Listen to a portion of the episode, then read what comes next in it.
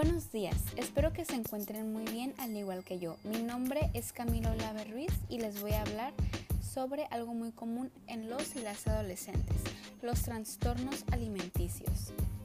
Para empezar, ¿qué es un trastorno alimenticio? Los trastornos alimenticios son manifestaciones extremas de una variedad de preocupaciones por el peso y la comida experimentados por mujeres y hombres. Estos incluyen la anorexia nerviosa, la bulimia nerviosa y el comer compulsivamente. Todos estos son problemas emocionales serios que pueden llegar a tener consecuencias mortales. ¿Cuáles son los tipos de desórdenes alimenticios que existen? Anorexia nerviosa. Se caracteriza por la pérdida dramática de peso debido a una dieta y ejercicio excesivos. La persona con anorexia se ven a sí mismas como gordas por más que no sea cierto y nunca sienten que están lo suficientemente delgadas y los especialistas reconocen dos subtipos de anorexia nerviosa. Sería atracones, atracones y purga y el restrictivo. Atracones y purga es cuando una persona come grandes cantidades de comida y luego purga la comida justo después de comer, ya sea a través de laxantes u otros métodos.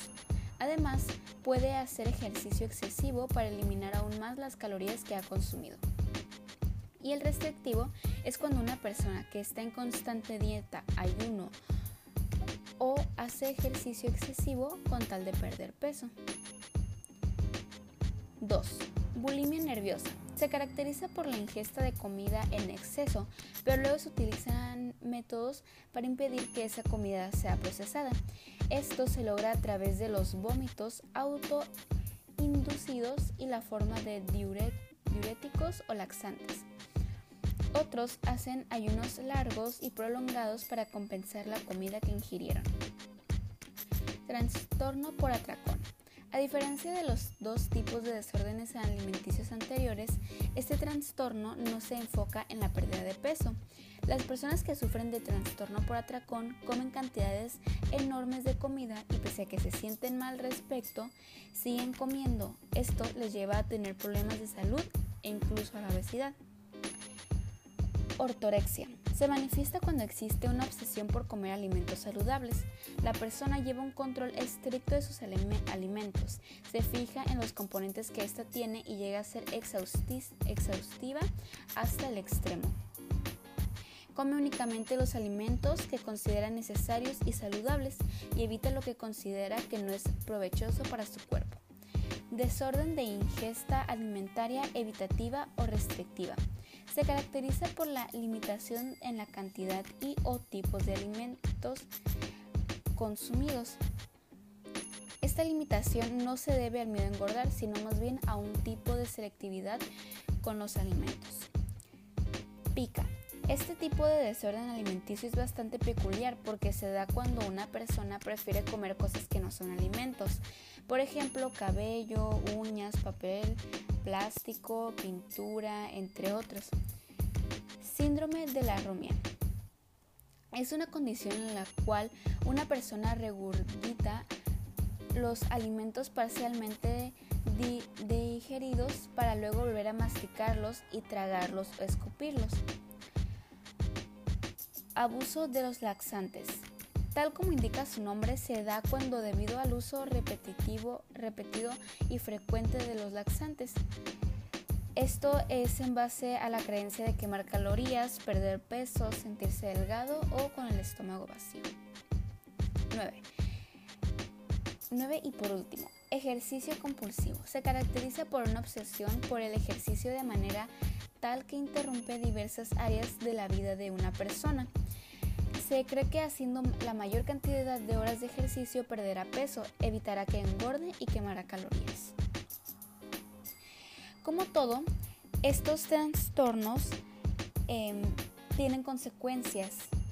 Las consecuencias en la salud de la, anorexia de la anorexia nerviosa serían la disminución anormal en la frecuencia cardíaca y la presión arterial, reducción en la densidad de los huesos que resulta en, que resulta en huesos débiles y frágiles, pérdida de músculo y debilidad muscular, deshidratación severa que puede resultar en falla renal, sensación de desmayo, fatiga y debilidad general, cabello y piel secas, la pérdida de cabello es muy muy común y crecimiento en todo el cuerpo, incluyendo la cara, de una capa fina de cabello conocido como el anugo, en un esfuerzo de conservar el calor temporal, el calor corporal.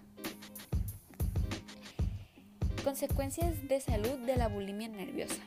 Desbalance electrolítico que puede llevar a latidos cardíacos irregulares y posible falla cardíaca, incluso muerte. El desbalance electrolítico es causado por deshidratación y pérdida de potasio, sodio y cloro por parte del cuerpo por resultado de las purgaciones. Ruptura gástrica potencial durante los periodos de atracón, inflamación y posible ruptura del esófago debido al vómito frecuente, caries dentales y destrucción de los dientes debido al contacto con los ácidos estomacales durante el vómito frecuente, y movimientos intestinales irregulares y constipación crónica como resultado del abuso de laxantes. Consecuencias de salud por el trastorno por atracón. Presión arterial alta, niveles altos de colesterol, enfermedad cardíaca como resultado de los niveles elevados de triglicéridos, diabetes mellitus tipo 2 y enfermedades de la vesícula biliar.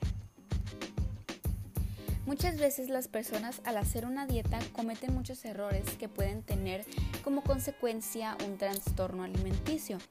Los más comunes son no comer suficiente, no comer cinco veces al día y saltarte el desayuno. Em,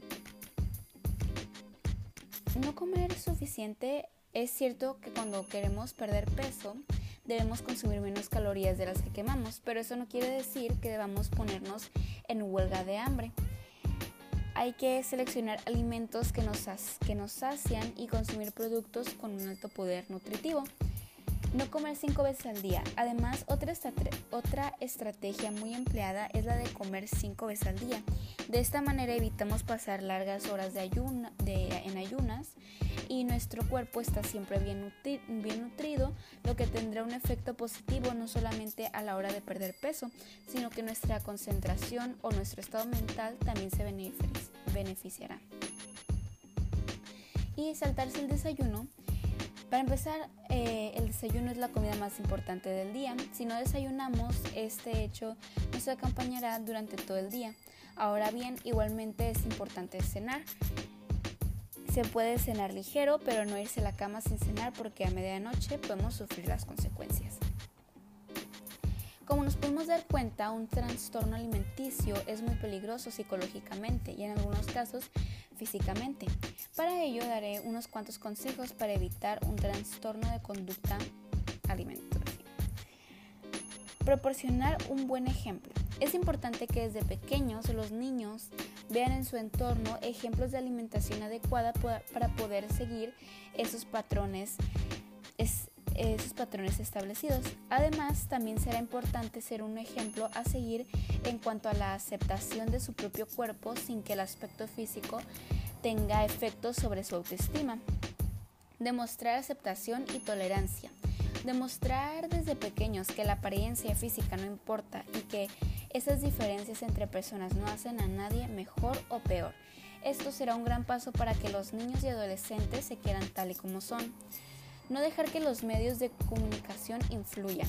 En los medios de comunicación o en las redes sociales se ven continuos ejemplos de cómo el aspecto físico es primordial o cómo se establecen modelos a seguir que en muchas ocasiones no son reales y por lo tanto no deben tomarse como ejemplo.